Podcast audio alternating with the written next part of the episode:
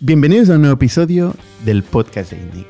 Esta semana Jordi Romero y yo tenemos con nosotros a Rafa Martos de Training Gym. Training Gym es el servicio de gestión integral all-in-one para los gimnasios. Ofrece una aplicación de fidelización para los clientes del gimnasio, un sistema para gestionar y controlar las actividades de las reservas y al final un sistema de gestión central del gimnasio. Training Gym tiene una historia bastante curiosa de Rafa y su socio Bernardo que empezaron a pulso desde Almería. En el caso de Rafa con menos 100.000 euros, nos va a contar la historia personal de ser emprendedor. Previamente montó un gimnasio y fracasó a nivel puramente económico, pero sacó el aprendizaje que luego le permitiría escalar Training Gym a 2 millones de euros de RR que es actualmente y llegar a tener uno de cada cinco gimnasios de este país, además de estar actualmente expandiéndose en Latinoamérica también. Vamos a contar también historias de horror en el ámbito corporativo y vamos a sacar un montón de aprendizaje de cómo financiar la compañía, qué pasa en casos de pérdida de control, cómo recuperar la gestión de la compañía. Todos estos casos los vamos a aprender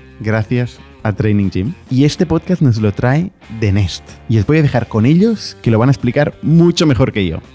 Gracias, Bernat. Mi nombre es Dani Guardans y soy el responsable de The Nest aquí en España. ¿Qué es The Nest by WebHelp? Nosotros somos líderes en la externalización de la experiencia del cliente para startups y scale-ups. ¿A qué me refiero con esto? Nosotros somos líderes en el servicio de atención al cliente, en experiencia del usuario, en servicio de ventas, hasta moderación de contenido. Somos 140.000 empleados en más de 200 países, hablando 80 idiomas con una disponibilidad 24/7 para que vosotros, como Scale Up, os centréis en el core de vuestro negocio y nosotros seamos el partner que os acompaña con ese crecimiento. Si queréis más información, me podéis contactar a mi email daniel.guardans.webhelp.com o, si preferís, podéis ir a nuestra web que es denest.webhelp.com. Y este podcast también es posible, como no, gracias a Factorial, el servicio de gestión de empleados. ¿Qué significa eso? Una plataforma que permite centralizar toda la información, documentos, datos de los empleados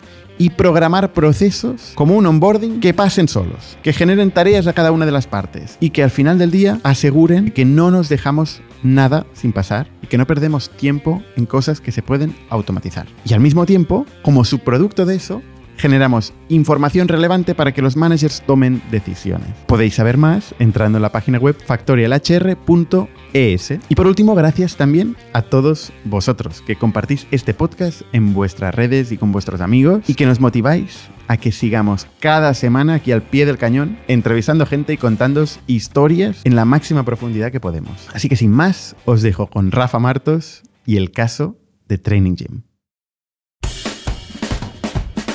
Bienvenidos a las historias de Startups de ITNIC, un podcast donde hablamos de startups, negocio y tecnología. Bienvenidos una semana más al podcast de ITNIC. Yo soy Bernat Ferrero, hoy estoy con Jordi Romero y esta semana con Rafa Martos. ¿Qué tal, Rafa? Muy bien, muy contento de estar aquí. Rafa es el fundador de Training Gym, em, que yo conocí Training Gym porque es cliente de Factorial. Correcto. Y concreta- concretamente vuestro director de recursos humanos que tiene eh, muchas ideas de gestión de personas, de cultura, de comunicación. Y tuvimos discusiones muy interesantes y a raíz de esto nos conocimos. Totalmente. ¿Qué es Training Gym? Pues un software es, y nosotros, aparte de un software, queremos diferenciarnos un poco de- del ecosistema de tecnología de, de- de empresas que hay en el mercado de, de software para gimnasios, para entrenadores personales, personales como un, un- un partner estratégico que le ayuda a los gimnasios y a los negocios fitness a escalar su negocio, a captar más clientes, a fidelizar a los usuarios y a incrementar el ticket medio a través de la tecnología y de la metodología. Es un software ¿Sí? que ayuda al gimnasio a gestionar mejor eh, pues, su día a día, sus workflows, lo que tenga que hacer un gimnasio y al mismo tiempo captar clientes y fidelizarlos. Es, es tecnología y metodología, porque después de 11 años hemos aprendido mucho a qué no tienen que hacer los gimnasios a la hora de implementar un, software. ¿no? Al final yo creo que en la industria hay mucho software, hay mucha tecnología. Eh, el tema es cómo la implementas, cómo la aportas valor y cómo estratégicamente la tecnología te ayuda a escalar tu negocio. ¿no? Entonces, software hay mucho, eh, tecnología hay mucha. El tema es cómo eso te ayuda estratégicamente a que tus indicadores cambien. ¿no? Y nosotros no queremos solo ser un software. Y, y lo que hacemos es implementar las tecnologías con estrategia detrás. Mm. La, la metodología la implantáis a través del software o a través de consultoría? todo a través del software, pero tiene un, un- un porqué, ¿no? Y intentamos eh, trabajar mucho esa parte de, oye, ¿cómo te puedo ayudar a captar clientes, no? Si sé que 8 de cada 10 altas en, en un negocio fitness viene por recomendación, pues ¿por qué no hago una funcionalidad que permita a, los- a los usuarios del gimnasio recomendar a otros usuarios y que ganen premios, ¿no? Eh, por ejemplo, un ejemplo de cómo la metodología ayuda a que la tecnología luego sea un medio para escalar tu negocio. Pero en el fondo esto es software. O sea, es un software prescriptivo. Es un Igual software... que cuando tú usas un CRM, te empuja a trabajar de cierta manera. eh, tú empujas al gimnasio a trabajar de cierta manera, ¿no? Sí, sí, o sea, lo que vendemos es un software, pero nos gusta mucho eh, dar valor a la estrategia. O sea, no es una hay- herramienta solo. No es solo una herramienta. Es un software que es parte herramienta, parte metodología. Correcto. Estamos en, en una, una capa de abstracción muy arriba. Tenemos que bajar a lo concreto. ¿Qué hace Software. este software? ¿Qué- Software. ¿Cómo, cómo es? ¿Que es una aplicación cloud? O sea, es un, es un Sí. servicio. Sí, es un software en la nube, eh, cloud, que, que se compone de, de tres cosas. Eh, un software para los staff, para los directores, los gerentes, los entrenadores personales, como para el staff, que es la parte administrativa de gestión. Eh, una página web donde le ayudamos a, a comercializar su negocio online, o sea, eh, la página comercial de ese entrenador personal o ese gimnasio. Y una app donde el usuario de, de ese gimnasio, de ese entrenador personal o de ese estudio de yoga puede reservar clases, ver su entreno, ver su dieta, controlar su peso y ver sus indicadores ¿no? para, para fidelizar a ese usuario y mantenerlo el mayor tiempo posible. No, no, o sea, son tres cosas, ¿no? Sí. Por, por un lado, el software de gestión, que no sé si llega hasta, por ejemplo, facturación, Ahora sí, ahora sí, antes no lo hacíamos. eh, o sea, y gestión de personas, de recursos humanos. Hacemos, hacemos y medimos productividad eh, de, de los empleados de un gimnasio, por ejemplo, la asistencia a las clases que dan de spinning o de body pan. Eh, también medimos eh, la vida media que tienen los clientes asociados a un empleado eh, en base a los entrenos que hacen, a las interacciones que hacen con los usuarios en, en un gimnasio. Eh, tenemos una parte más que de gestión de horario y demás, de productividad de un empleado en un gimnasio. Vale, o sea, esto es la parte de gestión. Sí, Em, que en sí es una categoría de software y hay, hay gente que hace lo mismo, solo centrándose en la, en la gestión. sí, el principio de Training Gym fue eh, integrarnos con todos los RP. En el mercado de los gimnasios había como algo que ya estaba muy consolidado, que era el control de acceso, que era el torniquete o el Mm. torno típico de los gimnasios, y la mensualidad eh, que la cobraban a través de remesa bancaria y demás. Eso estaba súper consolidado. De eso hay un montón. Y de eso hay un montón y además se adaptan a la normativa local de cada país, ¿no? O sea, hay un montón de temas de impuestos, de facturación en cada país súper particular, ¿no? Y ahí no, decidimos no entrar desde el principio. Entonces lo que hacíamos era integrarnos con esos software para darle toda la capa de experiencia de usuario, ¿no? O sea, toda la parte de gestión deportiva, gestión del entreno, gestión de las reservas de clases, gestión de la dieta, control de peso. Pero eso, lo que estás hablando ahora ya es de para los usuarios finales.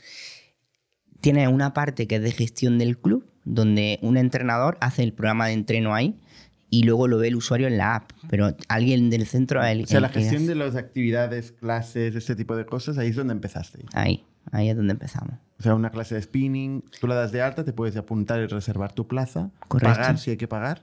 ¿Correcto? Ahora sí, antes no lo hacíamos. Antes no lo hacía. Antes lo hacía el software administrativo, pero ahora sí que lo hacemos todo. Porque la mayoría de casos los gimnasios están tienen una cuota y está todo incluido, ¿no? Sí, Pero o sea, tienes que reservar. Efectivamente. Sobre Entonces, todo esta, con la esta gestión de la reserva la hacíais vosotros. Correcto. Comunicabais del usuario final a través de una app que creasteis con el gimnasio. Entonces el gestor o, la persona de dentro del gimnasio generaba la clase y el usuario reserva. Sí.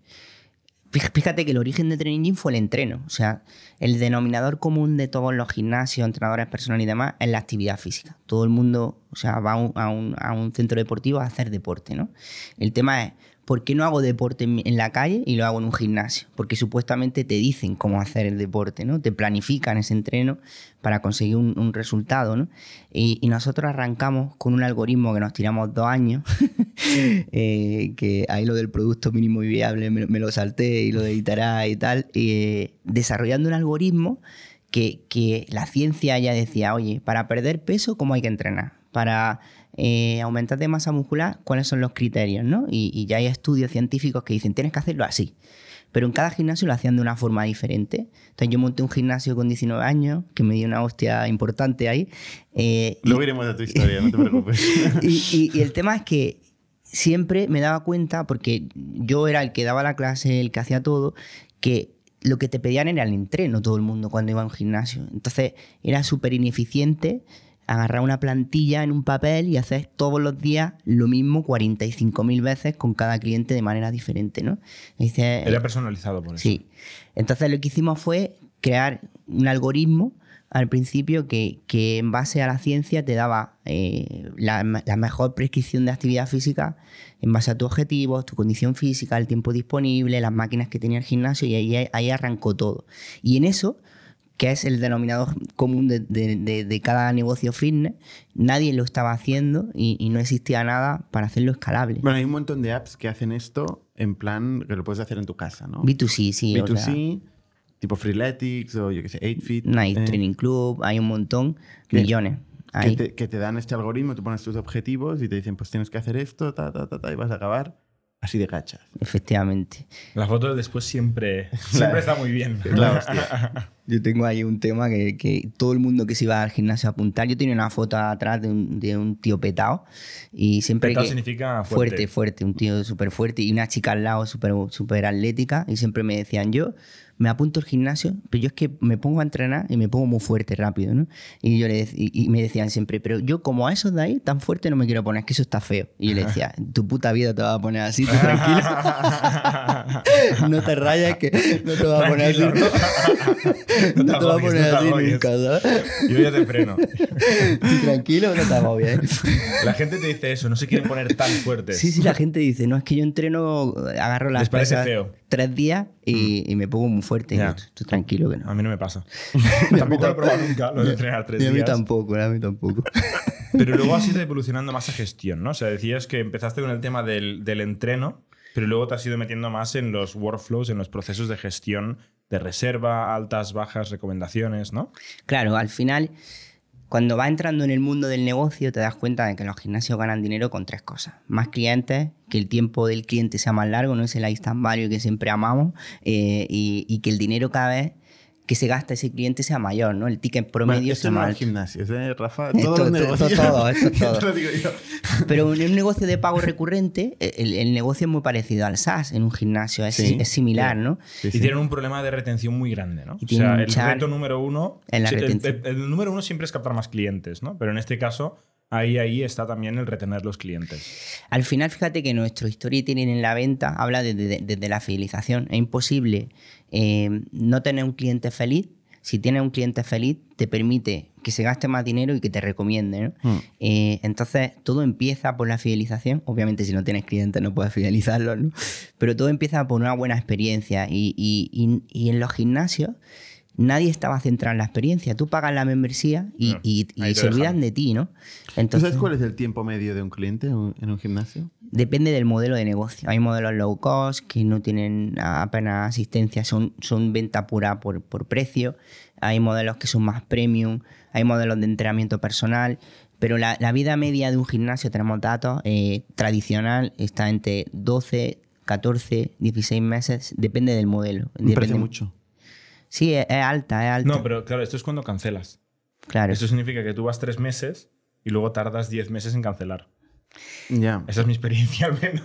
Ya, bueno, no sé si es de todo el mundo, pero No, pero sí que hay un 70%. optimismo Yo- de que lo- vas a ir, ¿eh? De que, o sea, hay, hay- bueno, en- los datos que yo tenía eran, eran más bajos, ¿eh? O sea, menos tiempo de retención. Eh, El tema es cómo lo mides. Si mides solo las bajas, o sea, yo solo mido los clientes que se dan de baja. eh, o si mides, cómo, cómo mides, ¿no? El de tiempo, ir. el no, tiempo no, de yo, digo, yo digo baja. Deje Baja de pagar. cancelación, Cancelación esa. de cuota. O sea, nosotros medimos Aproximadamente un año. ¿Y el low cost retiene más que el high end o al menos, revés? menos. El low cost retiene menos, retiene menos. y el premium retiene más. Y el premium en principio debería de retener más, pero el que más principio no retiene... sé. Los datos que Los datos tú. sí, o sea, los datos sí, pero hay muchos muchos modelos diferentes. El tema ¿Y el entrenador personal más o el menos? que más retiene. El que más retiene. Sí. ¿Ah, sí? Sí. Porque hay un compromiso.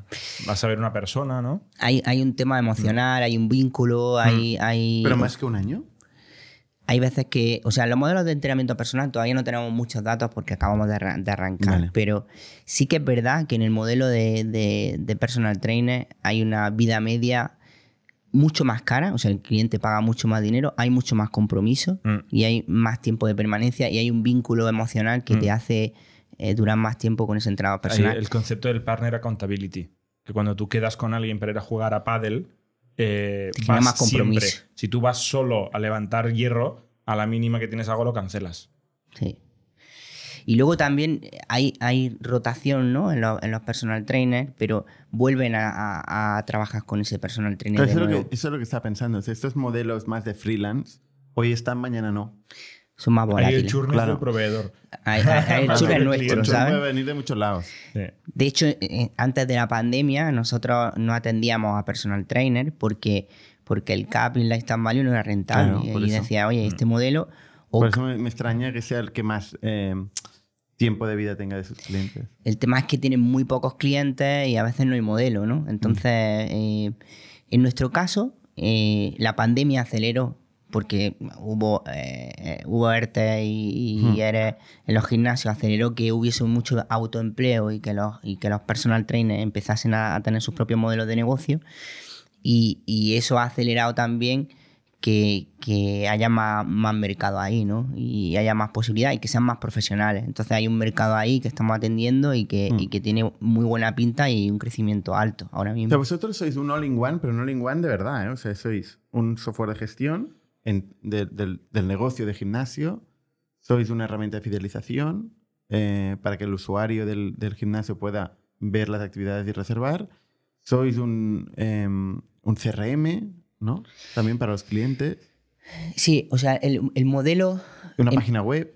O sea, eh, sois todo. Sí, empezó, empezó, empezó siendo toda la parte de fidelización, la app del usuario y la productividad de la parte deportiva, entrenamiento, productividad, y acabó siendo todo porque cuando, cuando la pandemia eh, cerró los gimnasios, que era nuestro modelo de negocio tradicional, claro, tú a un entrenador personal no le podías decir, contrátate un RP para no, cobrar. claro, el entrenador personal tiene mucho sentido que tenga una sola cosa. Claro. Entonces ahí fue cuando empezamos a desarrollar toda la parte de pago. Y realmente eh, la hemos integrado con, con- con- con un Stripe, con un mercado pago, para que realmente ese procesamiento del pago no sea tan complejo como es en un gimnasio.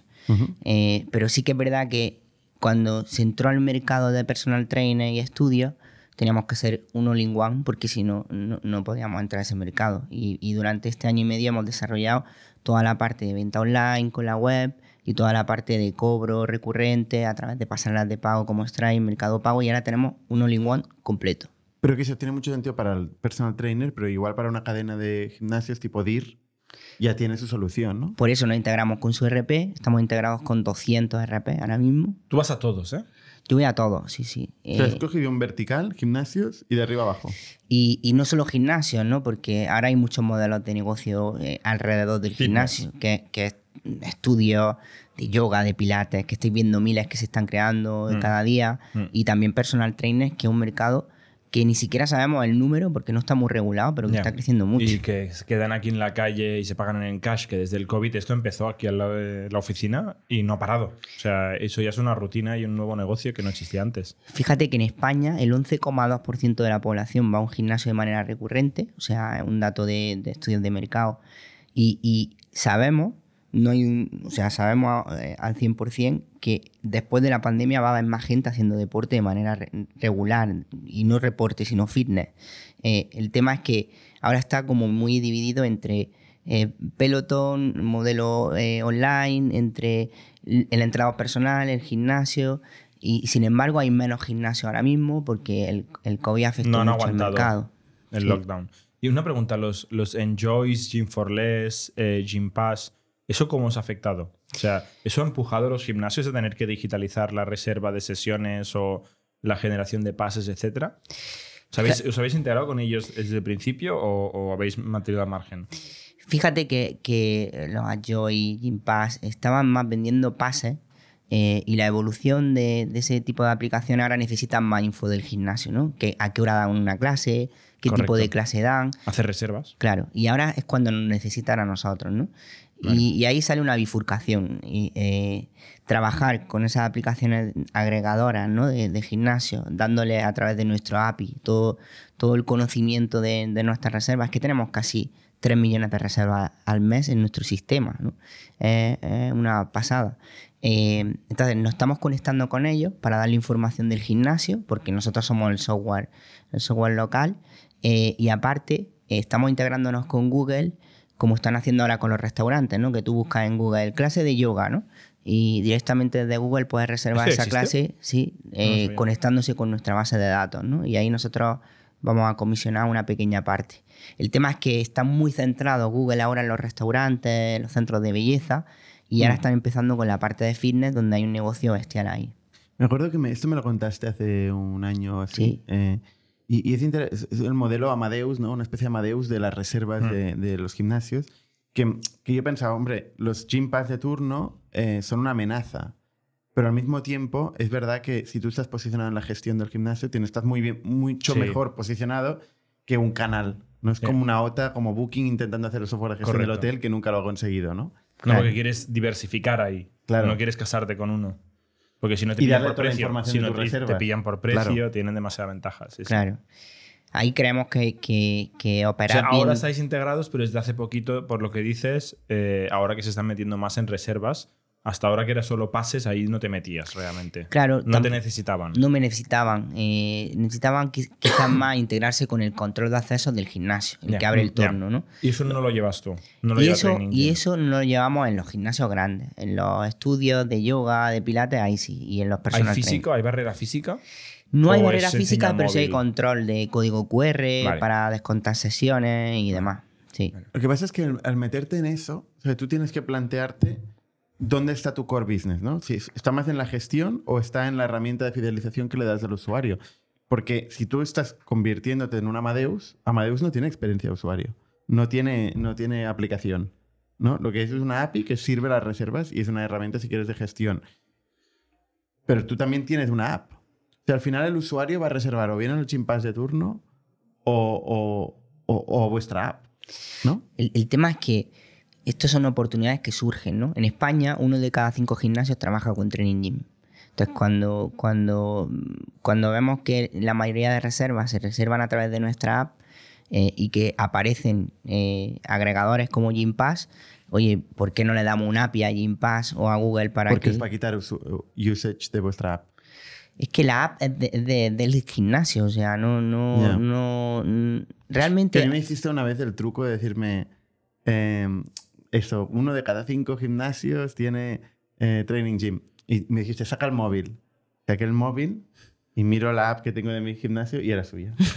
que le podía haber salido muy mal. Sí. Bueno, Pero- 20%. Ruleta rusa. No, Sí. porque me dijo, seguro que tienes la, la app que tienes tú instalada. eh, Bueno, si nuestra". tiene app ya no es un 20%. O sea, si tiene app el gimnasio tienes más posibilidades. Sí, la verdad es que lo hago mucho, ¿no? Porque a veces es difícil. Yo soy de un pueblo de Granada súper pequeño donde me dicen, ¿a qué te dedicas, no? Y, y no sé, o sea, y es difícil explicarlo a gente que no Una tiene... eh, eh, tengo una empresa y hace, ah, pero eso no es gratis, ¿dónde Mm. está el negocio? ¿Cómo paga a los empleados, no? Entonces dices, eh, ¿cómo lo Sí, sí explico sé, rápido? No lo sé. ¿no? ¿Cómo lo explico rápido, no? Entonces, en, en mi pueblo, pues el gimnasio tiene nuestra app y le digo, pues eso es lo que hacemos.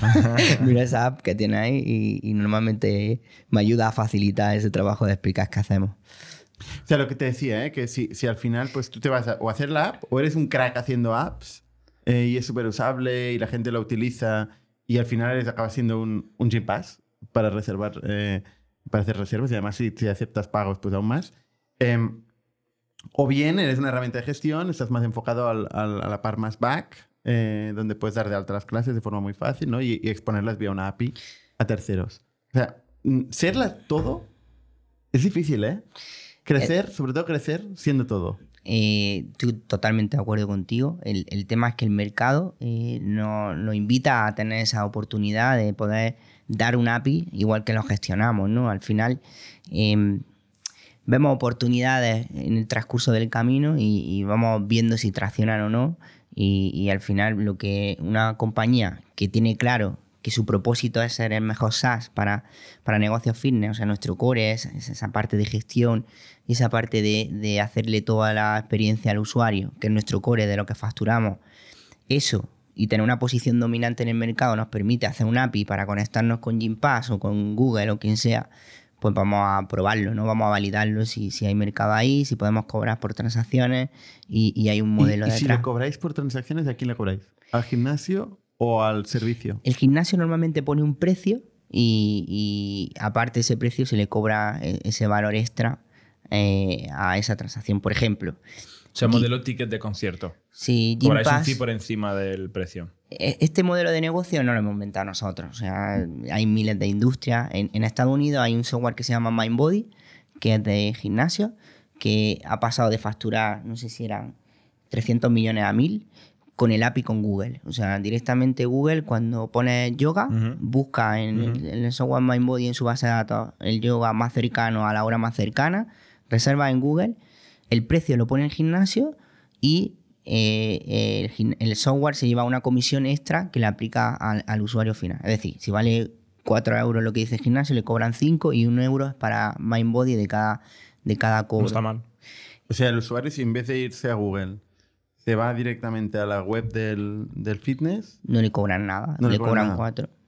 un poco. Esto no, No, no- tiene no es largo placista. Para fidelizar a los clientes. No, no es largo placista. No es, largo es placista. discovery- es Eso discovery. de, eh, es descubrimiento. inventado esto. Es descubrimiento. Sí, sí. Sí, bueno, es una forma, al final es una forma de eh, probar nuevos centros, probar nuevas experiencias, ¿no? De, de- el cliente, o sea, el gran discurso en, en la industria del fitness está en el pago por uso o el pago recurrente, ¿no? Y hay un dilema bestial porque, claro, los gimnasios están muy cómodos eh, abriendo la, recurrente. claro, Que abriendo así la- es un modelo tradicional. Claro, abriendo la persiana y sabiendo que el día uno van a facturar a 10.000 clientes su membresía y, y- y es un modelo pues, pues muy, muy, o sea, muy sensato y que, y que te da mucha credibilidad y que es seguro, ¿no? Entonces, eh, el, el tema de las aplicaciones tipo Gympass pone en riesgo el modelo de, de pago recurrente. Bueno, eh, son aplicaciones recurrentes. O sea, es un servicio recurrente Gympass. Lo que pasa es que liquidan con el gimnasio a uso. A uso, efectivamente, y ahí Pero está su para, de cara al usuario, o sea, claro, es por eso canibaliza el gimnasio, porque Claro. el usuario dice, oye, yo ¿por qué me tengo que dar de alta a un gimnasio cuando me puedo dar de alta a Gym Pass y tener todos los gimnasios del mundo con una misma suscripción, igual un poco más cara? Y Efectivamente. eso es lo que el gimnasio dice, ojo. Oye, ojo que me Ojo quitan que esta gente clientes. me viene a quitar aquí el Claro, negocio. claro, que me quita clientes y, y al final la propuesta de valor para el usuario es súper potente. O sea, está claro que no es lo mismo pagar un gimnasio que pagar ten- y tener acceso por A lo todos. mismo a todos, ¿no? Entonces la propuesta es súper potente. El, el tema es que el gimnasio dice, hostia, aquí hay una amenaza para mí porque, porque me están quitando mi propuesta de valor y le dan una opción mucho mejor al, al usuario. Y ahí ellos, en vez de cobrar por membresía todos los meses el día uno, el Gym Pass le paga por acceso del usuario. Entonces pone en Mm. riesgo ese modelo de, de- de pago recurrente para ellos. Cosa que boicotearon con todas sus fuerzas y Gym Pass contestó con mucha fuerza financiera, de decir, oye, te compro por anticipado un año entero de no sé cuánto tal, ¿no? Entonces, los gimnasios que generalmente tienen una estructura de financiación bastante precaria, cuando alguien les paga 100 suscripciones anuales de golpe, dice, bueno, vale. ¿No? Totalmente. Esto pasó mucho. Pasan Sí. por el tubo. Pasan por el tubo. Sí, hay hay, operadores que tienen más caja y que, y que no han aceptado no han aceptado ese tipo de, de acuerdos y hay otros que tienen menos caja y que pues también también desde el punto de vista del usuario final es una propuesta tan, tan potente que, que yo creo que, que en algún momento se va a acabar imponiendo ¿no? en muchos modelos. Sí, bueno, pero es potente, pero tiene una debilidad, que es que si no está el gimnasio, o sea, Ya, tiene que haber sostenibilidad. claro, o sea, También era muy potente el, el cuponeo. El grupón y tal era muy potente. Y Exacto. para el usuario era la hostia, pero no era sostenible. o los y- y negocios petó. son win-win, eh, ¿no? Y todas las Correcto. partes ganan de alguna forma, o en el largo plazo hay alguien que se cae, ¿no? De hecho, irónicamente, Jim Forless salió de una persona que venía del mundo del cuponeo. Sí. O sea, no, irónicamente no. Bueno, es que nosotros, ven- sabes, ¿no? Sí, Que sí, sí, nosotros sí. estuvimos en la, en la fundación de Jim for Less, ¿no? Y, y- y empezamos muy enfocados al B2C, vivimos este movimiento de, de- de revolución del gimnasio contra este modelo, eh, entonces nos fuimos al B2B, donde ahí no hay tanta canibalización. y a la suscripción. Y- no, la suscripción Porque al principio venía de tickets. No, pero al Bueno, principio sí, bueno, pero era esto- cupones, pero esto eso no, tenía- no aguantó. sí. Pero, pero realmente nos fuimos al B2B a como beneficio de empleado, donde se accedía a una demanda que normalmente el gimnasio no tenía capacidad de acceder. Sí. sí, sí. Eh, entonces, como era una propuesta de valor que ya no canibalizaba, no estaba basada en la geografía puramente en el sitio donde está ubicado el gimnasio, sino, oye, hay una bolsa de nuevos usuarios que igual no entrarían, que son los empleados de una empresa, que están recibiendo como beneficio de la empresa eh, el gimnasio, que igual no lo pagarían si, si no fuera un beneficio, o a veces es copago, pero esto mejora la conversión y, mu- y- y entra mucha más gente que no entraría.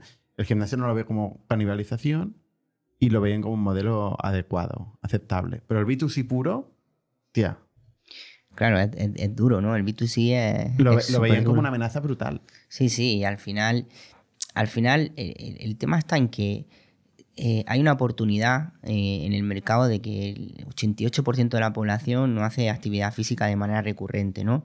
¿Hace o no hace? No hace. No hace. El 11%, Digo, mierda, estoy en el...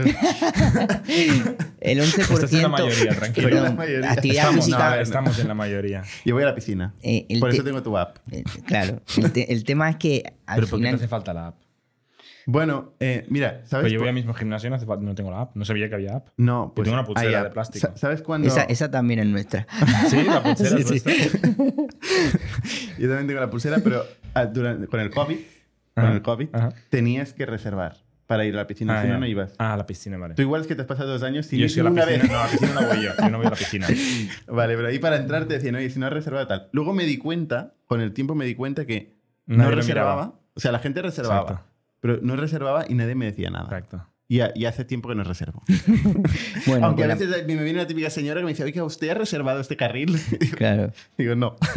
pero, pero ya en principio ahora, ya con el- cuando ha pasado el COVID, la gente no reserva, creo. Sí, en las piscinas hay, hay menos demanda, ¿no? Y, y no hay tanto. O sea, en el COVID fue, eh, fue legal, o sea, era un tema que había que hacer sí o sí. Había que controlar accesos, ¿no? Gente Sí. que había. Y, y ahora eh, en las piscinas, que no hay una demanda tan alta, pues como que no es necesario, pero sí que se ha quedado consolidado en, en la reserva de clases Mm. y en toda la parte de Claro. actividades. Eso sí que ha dado un empujón a digitalizar, porque desde el punto de vista del negocio te da mucha trazabilidad del usuario.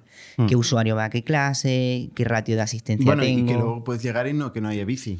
Y desde el punto de vista del cliente aumenta, aumenta el compromiso del usuario, o sea, aumenta la gente que reserva a la que va y también le permite al usuario, oye, pues asegurarse que la bici 3, que es la que le mola, o el espacio en Mm. el sitio clave que a él le gusta estar, lo va a tener y mejora la experiencia. ¿Puedes, puedes reservar la bici 3? sí, ¿Ah, sí? sí. Puede, Y luego hay otra cosa que es que si tú reservabas y luego no ibas, te Te cobran. castigan. Sí, o sea, desde el punto de vista de la operación, eh, o sea, para poder planificar en, en la- en los gimnasios estratégicos, poder defi- definir la oferta y demanda de, tu- de tus servicios, ¿no? O sea, dónde pongo las clases, a qué hora, para poder acertar y tener una, una oferta potente. Entonces, desde el punto de vista estadístico, es muy importante tener trazabilidad de a qué hora hay más demanda, qué usuarios van a qué clase y demás.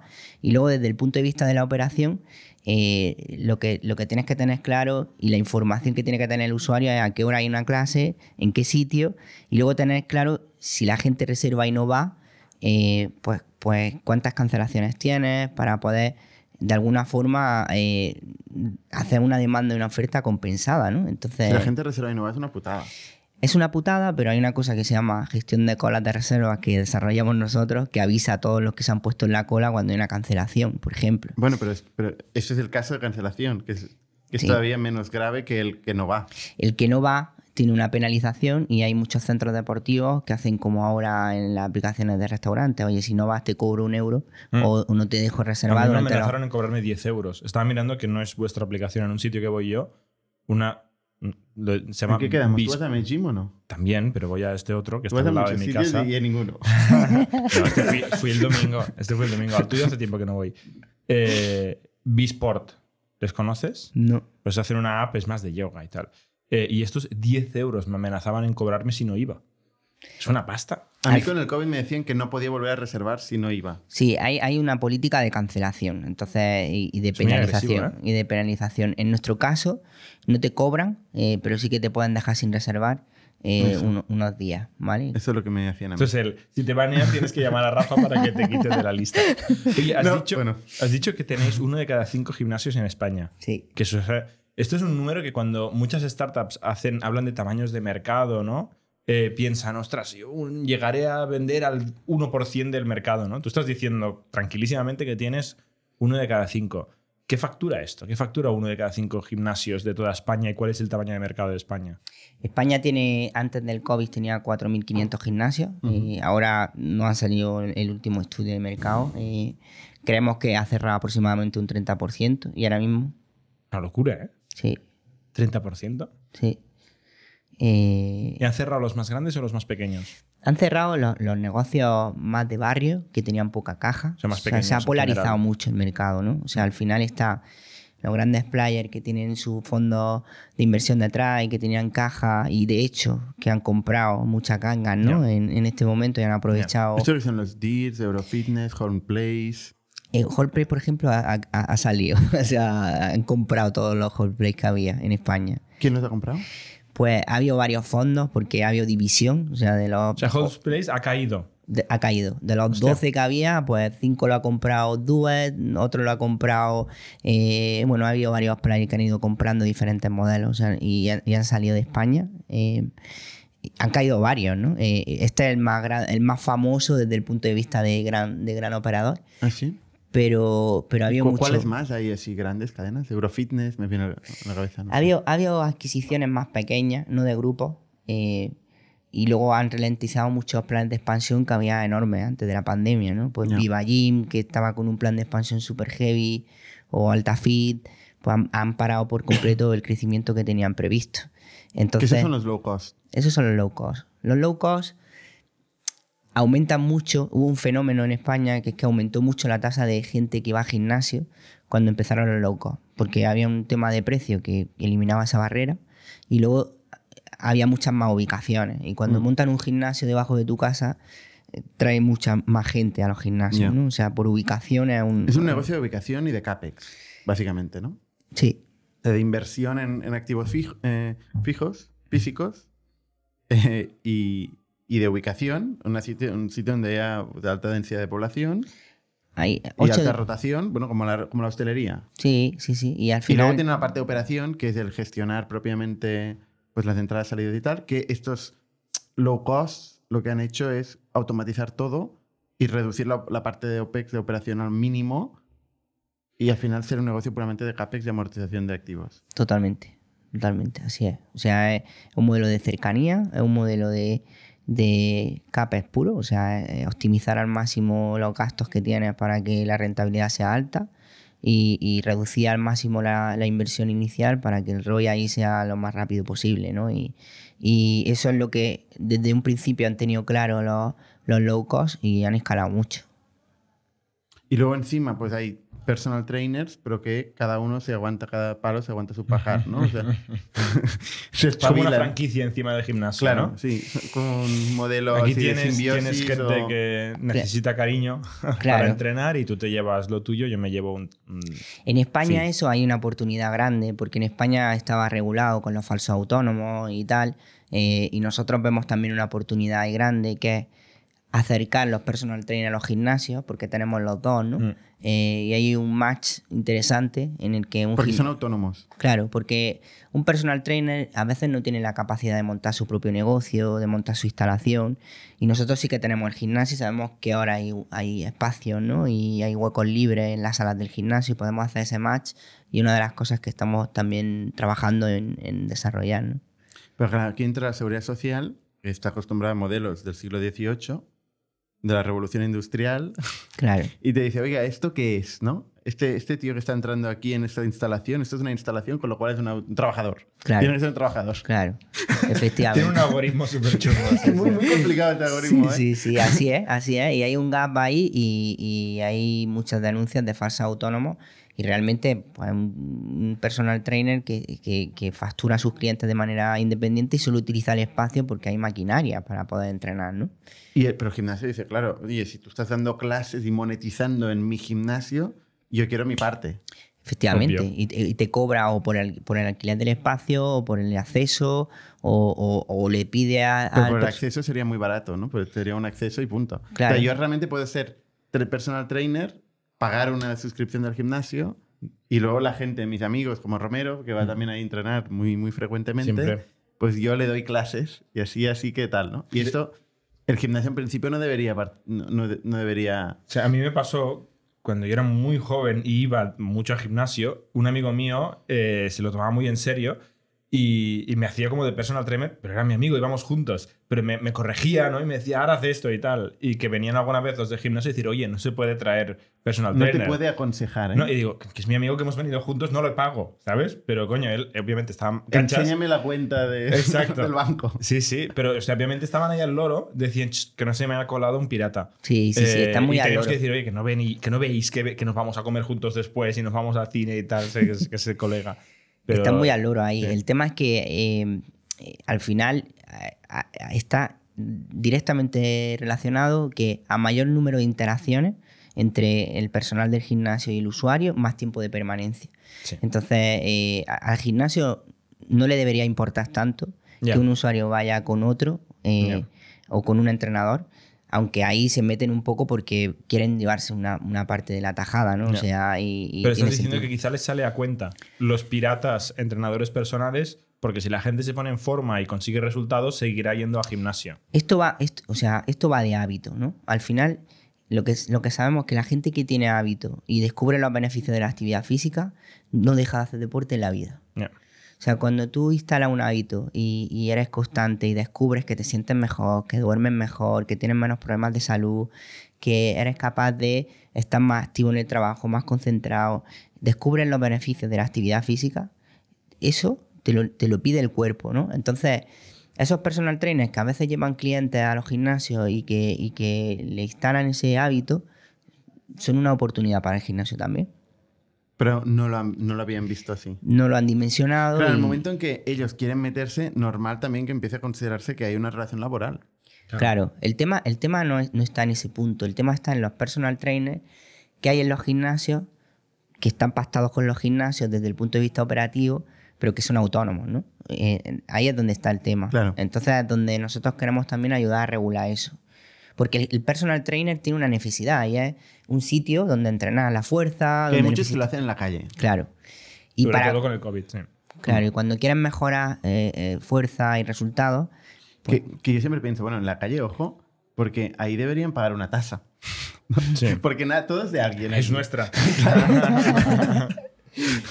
No, claro, es que eso es- está muy bien. O sea, es como si nosotros ahora montamos la oficina y decimos, mira, vamos a ocupar toda la caña, aquí en una superilla del Poblenou. Sí, a a ver, no digas que ya lo, ya lo hacemos con los No, no, no, afterworks no y con las historias. todo- a veces todo legal, tenemos... Todo legal.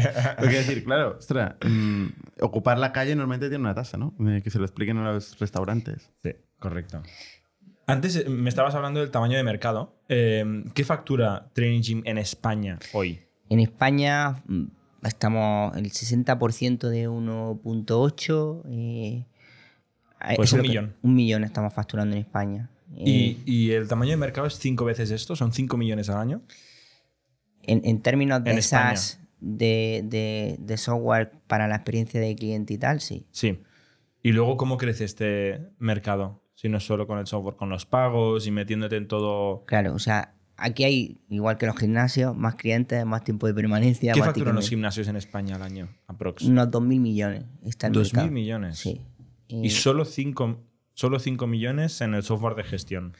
En el software de experiencia de cliente, porque el De software experiencia de cliente. O sea, toda la app de reserva, entreno, porque Vale. luego hay otro software que es el software de control de acceso y de pago, ¿vale? Que, el- que nosotros no hemos entrado ahí Vale. y hemos entrado en los entrenadores personales, pero no en los gimnasios, Vale. ¿vale? Los, los personal trainers y los estudios están fuera de esos 4.500 eh, gimnasios que es un CENAE específico de, de gimnasios, ¿vale? Vale. Entonces hay mucho O sea, más mercado. 2.000 gim- mm, 2.000 millones no están los personal trainers. No. Esos gimnasios que están con el CNA gimnasio. Sí, sí. Hay un mercado eh, que está creciendo mucho. La demanda de... ¿Cuánto lo estimas? Personal trainer. O sea, nosotros estimamos que solo en Difícil España esto, ¿eh? Ya, es muy gris, muy negro. pero- es que hay un mercado legal y no legal. Está el mercado regulado por autónomos que están dos de alta, que son como 4.000 o 5.000 la última vez que vimos. Y luego está el mercado ilegal, ¿no? Que, que no están dados de alta en ningún sitio, que salen de, de, de los másteres o los cursos estos, los bootcamps, ¿no? Típicos de, de entrenamiento personal y demás, que, que está creciendo muchísimo y que tienen 20, 30 clientes y, y viven de eso, ¿no? Y hay un mercado muy, muy, muy grande. Pero dadas de alta 5.000. Sí. ¿Y cuánto factura un personal trainer? Entre 4.000, 5.000, pero, pero hay de todo. No está mal. ¿eh? Al mes, Sí. Sí. No está mal. Es que el ¿Qué ticket hacemos medio de- haciendo software? el- el- Estos el son unos tic- 200 millones de euros. el- ojo, eso es facturar, no, no significa que vayan a, a ganar eso, ¿no? Bueno, no, bueno, y los, los 2.000 millones de, fa- de facturación de los gimnasios tampoco. De hecho, peor, seguramente tiene menos margen un gimnasio que un personal trainer, ¿no? Puede ser, depende ya de, la infraestructura que tenga el personal trainer, si tiene instalación, si no, si paga alquileres, si está en un parque, pues tiene una ventaja ahí. el, tema, el tema está en que el mercado de los usuarios está creciendo mucho. O sea, eh, en España en apenas 10 años pasamos de un 5% a un 12%, a un 11,2%. de- de- en términos de, de usuarios, o sea, son 5 millones de personas que están yendo a un gimnasio de manera regular y la gente tiene cada vez más claro que la actividad física no es solo estética, sino que hay un tema, un componente de salud. Hablan, los estudios hablan de que cada eu- euro invertido en actividad física tiene un ahorro de 18 euros aproximadamente en coste sanitario, en pastillas para, para mm, eh, un, problema de diabetes, de hipertensión, de, de colesterol. Eh, entonces, se aúna el componente de quiero estar guapo, quiero estar bien, quiero cuidarme y el componente de salud, ¿no? que cada vez es más, es más fuerte y, y la Organización Mundial de la Salud ya tiene identificado que el cuarto, el cuarto problema del mundo es el, el sedentarismo y la única medicina que existe para, para romper ese problema es la actividad Training física. gym. ¿Cuáles son los, los anteriores tres problemas? Eh, creo que uno era lo- el tabaquismo, los accidentes de tráfico y, y no me acuerdo de... Me he quedado El solo alcohol. al- algo por, el alcohol yo creo que, que estaba por detrás ya, pero, pero sí que hay... Bueno, tabaquismo creo que era el número uno, eh, accidentes de tráfico también estaba por ahí, pero el cuarto, la cuarta causa de mortalidad es el sedentarismo, ¿no? Y eso sí que es una pandemia, o sea... Sí, eh, la diabetes, la obesidad son, Y Claro. más con los, bestias, con los sí. lockdowns y compañía, ¿no? no han ayudado. No han ayudado. No han ayudado, no. Oye, va, los económicos de. Los economics, digo, de. ¿Quiénes son los económicos? de Training Gym. Preséntamelo, eh, que necesito. Cu- cu- ¿Cuáles son? ¿Cuánto paga un cliente por Training Gym? Eh, aprox, nuestro ticket medio está en unos 150. Tenemos diferentes tarifas. Esto es lo que un gimnasio paga al mes. Sí, Gimnasio. gimnasio. sí. Y entrenador personal. 75 aproximadamente. Tenemos una tarifa de 100 y otra de 50 y, y tenemos un mix ahí. Vale. eh, y está en, O sea, entre 70. 50 y 150. Sí. Y los gimnasios entre 150 y 300. Vale. ¿Vale? Pero, Eh, pero el medio, o sea, en 75 los, train- los personal trainers y 150 el gimnasio. sí. Pero el, vuestro ticket medio, 130 y algo. Pero tenemos más gimnasios que personal trainer. Está claro. Mm. Porque históricamente llevamos 11 años y hemos vendido siempre a gimnasios. El problema es que los personal trainers se venden mucho más, son mucho más volátiles y, y- el reto está en hacer un negocio donde el cap y el lifetime value sea, sea interesante. ¿no? eso siempre. Eh, entonces, eh, has dicho 130 euros de media. ¿Y cómo, cu- cuánto, cuál, qué retención tiene un gimnasio, primero de todo? La vida media de un gimnasio, o sea, el lifetime value está en torno a 7.000, 7.500 aproximadamente, depende del mes, con el char que tenemos cada mes. Eh, y la vida media está en son 60, y- cinco 60 años. meses, 60, 60, 58, por ahí, los meses que, que tiene de vida media. Vale. ¿Y esto ha cambiado a lo largo de... ¿El churn ha cambiado? Fíjate que en la, pan- en la pandemia, o sea, fue, fue, os puedo contar es- esa situación porque creo que eso fue súper relevante y, y dice mucho el ADN de nuestra compañía. Eh, justo en la pandemia teníamos 10.000 euros de caja y gastábamos 200.000 el día antes de la pandemia. O sea, Fantástico. estábamos muertos. ¿Gastabais 200 Gastábamos 200 al mes? y teníamos 10.000 en caja y, y- y cierran todos los gimnasios. Nos dicen, oye, eh, Pinta bien. eh, cierran todos los gimnasios y nuestro principal inversor era una cadena de gimnasios que, que era GoFit, en, en una cadena de gimnasio importante de España, la más grande en número de usuarios. Y obviamente ellos hicieron un, un ERTE y nos dijeron, oye, ¿cómo, ¿cómo vaya a plantear la situación? Porque probablemente ningún gimnasio os pague la membresía. Eh, entonces, bueno, plantearon hacer un ERTE, pero nosotros no podíamos hacer un ERTE porque no era de fuerza mayor, tampoco queríamos porque sabíamos el problema ¿Cómo de... que no era de fuerza mayor? Claro que era de fuerza mayor. Nosotros no, porque nosotros no cerrábamos la actividad, los gimnasios sí. Nosotros no, a nosotros no cerramos. del siglo XVII. A Pero nosotros- vosotros vendíais a gimnasios, estabais en el sector sí, pero, pero, pero no estabais obligados a cerrar el negocio. claro, Otra no- cosa es que tus clientes no pagaran. efectivamente. el pequeño detalle. Bueno, el tema es que nosotros dijimos, hostia, no tenemos caja, nuestro inversor tampoco puede poner caja porque está cerrado. eh, y vimos la oportunidad de nuestra vida y dijimos, hostia, los gimnasios se tienen que digitalizar ahora más que nunca. O sea, si cierran las puertas, ¿cómo le siguen dando servicio a, su, a sus clientes? ¿no? Y, y teníamos un, un desarrollo que habíamos hecho de clases online, grabamos como 400 clases de yoga, pilates, entrenamiento funcional, y, en- y eso estaba en otro proyecto, pero decidimos incorporarlo a Training Gym, y lejos de, de aprovechar la oportunidad para cobrarles más a los gimnasios y tal, lo que hicimos fue dárselo gratis a todos nuestros clientes y dárselo gratis a toda la industria. Y, y durante esos 15 días, del día 15 de marzo al día 1, que era cuando teníamos que volver a cobrar la remesa a nuestros clientes y, el pago recurrente, conseguimos no solo que nuestros gimnasios nos pagasen todo, nos pagaron el 95% de los clientes nos pagaron su cuota, estando cerrados, sino que fuimos la app más descargada en España durante un par de días, Eh, porque ayudamos a todos los gimnasios a que diesen esas clases a todos sus usuarios finales y hicimos de empresa de marketing, le enviábamos un email a todos los usuarios de todos los gimnasios y conseguimos casi un millón y medio de descargas en, en apenas dos o tres días. Y, y en ese momento fuimos, la, la compañía creció, o sea, incluso conseguimos vender a más, a más gimnasios y conseguimos que ese año, en plena pandemia, eh, pues fuésemos como la referencia en la industria y, y ¿Has dicho un millón y medio de descargas en dos días? Sí, en tres, tres, cuatro días, no me acuerdo exactamente el tiempo, pero tres, No está cuatro mal. días. Que es la mitad de todas tus descargas de toda la vida. Porque antes has dicho 3 millones. Pero no solo la mitad, o sea, es que el número de leads, yo recuerdo que cuando anunciamos que le dábamos clases virtuales a todos los gimnasios del mundo, conseguimos 5.000 gimnasios de toda Latinoamérica que nos pidieron ese, ese acceso a las clases virtuales, ¿sabes? Qué importantes son estos momentos clave, lo despierto que hay que estar Moverse rápido. para actuar. Sí, yo, yo, yo, yo lo vi como la oportunidad y dije, hostia, es que necesitan digitalizarse más que nunca, ¿sabes? Ujú. y, y- y- y- y no solo so- sobrevivimos, sino que tuvimos que fichar más gente. Pero, pero un momento, porque estas clases eran gratuitas. Eh, ¿Cómo pagáis los 200.000 pa- eh, euros que, que Porque, cada mes? porque al final eh, salieron los ICO y salieron fórmulas de financiación y, y- nosotros conseguimos cobrarle a todos nuestros clientes, incluso captamos nuevos clientes. Entonces facturamos más ese año eh, con los gimnasios cerrados que, que el año anterior y cerrando un 30% del mercado. Vale. Entonces, bueno, son, son, yo creo que Esto venía de la pregunta del, del Charn, ¿eh? Y, te has ido a la, a la historia.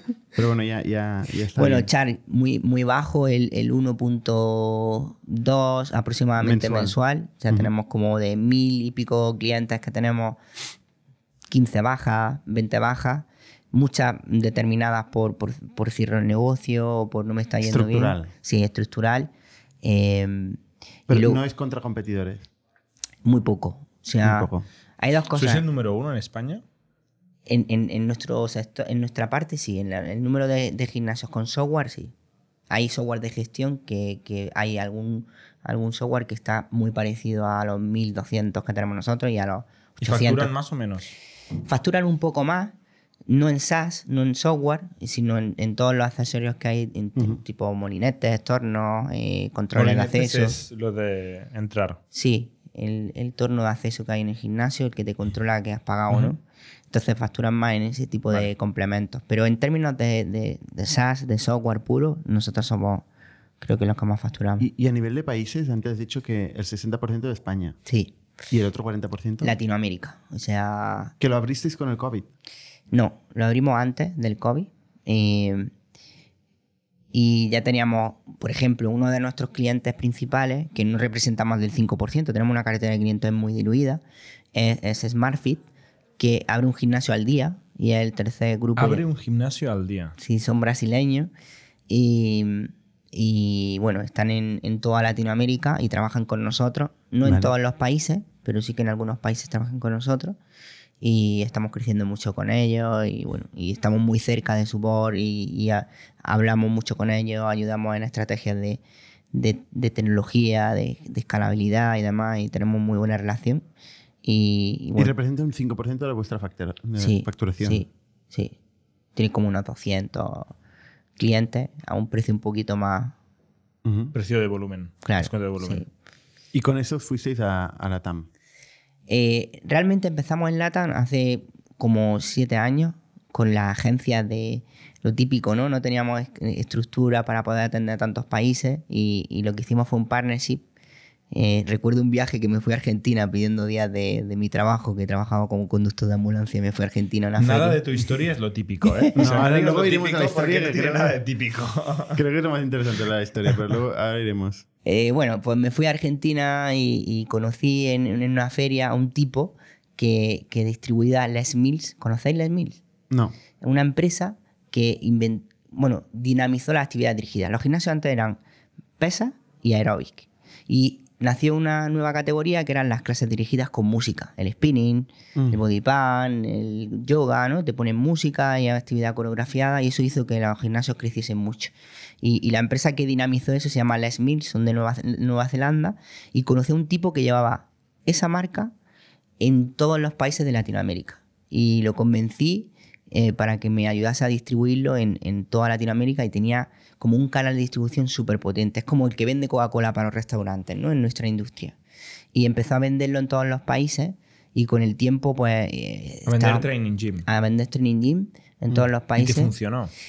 Y fue como una entrada a los mercados. Realmente luego con el tiempo nos dimos cuenta que no era core, que no le ponía tanta foco, que nosotros íbamos a un ritmo súper rápido como para poder darle el know-how a un tercero y que lo comercialice. Y luego que no es un negocio a corto, ¿no? Es un negocio a largo y los márgenes no se los puedes dar a un intermediario. Y, y al final eh, recompramos todas las agencias, pero eso nos permitió entrar en México, Colombia, Chile, Perú, Brasil y en, un, en un montón de mercados, sí. Para acabar de tener los económicos eh, claros, em, cua- has dicho que vendéis 1,8 millones de euros Sí, de anual eh, recurring revenue, Sí. suscripción recurrente anual. sí. ¿Cómo ha evolucionado esto en los últimos 3-4 años?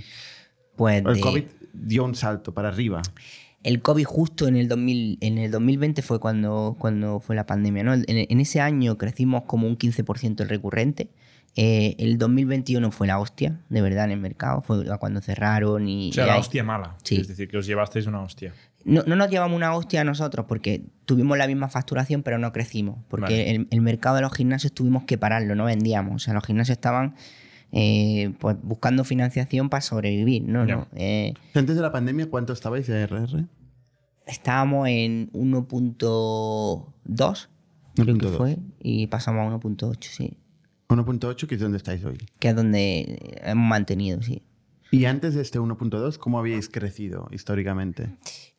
El problema nuestro fue que, que- que no, no- no fuimos agresivos porque nuestro, nuestro, nuestra captación de, bueno, el equity de nuestra compañía estaba participado en mayoría por, un- por una cadena de gimnasios que al final eh, no nos daba la caja para crecer, sino que, que había pues, un interés diferente, ¿no? Era O más sea, ¿cuánto habéis levantado hasta el momento? Ahora iremos al funding, ¿eh? nada, o sea, 2 millones en 11 años, en 8 años, 9 años. Pero se puede ser agresivo también sin pasta, ¿eh? Aquí, por ejemplo, hemos tenido la historia de Mundimoto, que llegó a 100 millones, más de 100 millones de euros sin hacer la primera ronda. Sí, pero son negocios diferentes. O sea, nuestro CAP está en 1.000 euros aproximadamente en un gimnasio. Eh, si yo quiero que hacer en, en 100 gimnasios, necesito 100.000 euros, ¿no? Para crecer, ¿no? O sea, o mejorar ese indicador. Y el lifetime value, no me el payback de esa inversión del CAP es 12, eh, es Ya. 11 meses. O sea, necesito caja para poder crecer porque es un negocio diferente, ¿no? Al de Mundimoto, que tú tienes 45 días entre, entre lo escuchaba antes. escuchado, ¿eh? Eh, y tienes 45 días y Sí, no además tiene- ahí- de hecho no tiene absolutamente nada que ver. Entonces, pero, bueno. pero, pero bueno, en cualquier caso puedes encontrar formas igual. no- no- tampoco es el caso de Factorial, que también vamos a un segmento muy bajo, Y hemos Se muy puede hacer mucho sin inversión, pero aún así hemos levantado 100 millones. No, D- Dime no. el secreto porque vamos, vamos por eso, ¿sabes? No, pero quiero decir que al final del día eh, el crecimiento tiene que pagarlo el cliente. O sea, el- el- no el crecimiento, pero el negocio, el margen, lo tiene que generar el cliente. Sí, Eh, y y los, los economics del go-to-market, claro, son muy importantes de cara, de cara a crecer, ¿no? Si dices que tienes 1.000 euros de CAC de un gimnasio sí. Y- Y, la vida media es. y, al- y 600. anualmente te genera eh, un gimnasio, has dicho 130, 1500. 130 por 1500. 1.500 euros. Sí. ¿no? Bueno, entonces, si consiguieras que te pagara anual, por ejemplo, de entrada generas un... un, un Quizá vendería puedes menos. autofinanciar el go-to-market. ¿no? Sí, podría financiar. Venderían menos porque no tienen caja. Porque, porque al final es un tema de, de percepción de valor, ¿no? Cuando el mercado todavía es muy pequeño, es poco profesional. Antes del COVID la tecnología no estaba tan implementada en los negocios fitness, ¿no? Suelen ser típicos deportistas que montan un negocio que son, no son tan profesionales, no tienen tanto el- la escalabilidad en el, en el día a día. Hmm. Eh, El, el, gimnasio, ¿dónde viene? Dices 1.000 euros. Como un número muy demasiado redondo para mí. Para...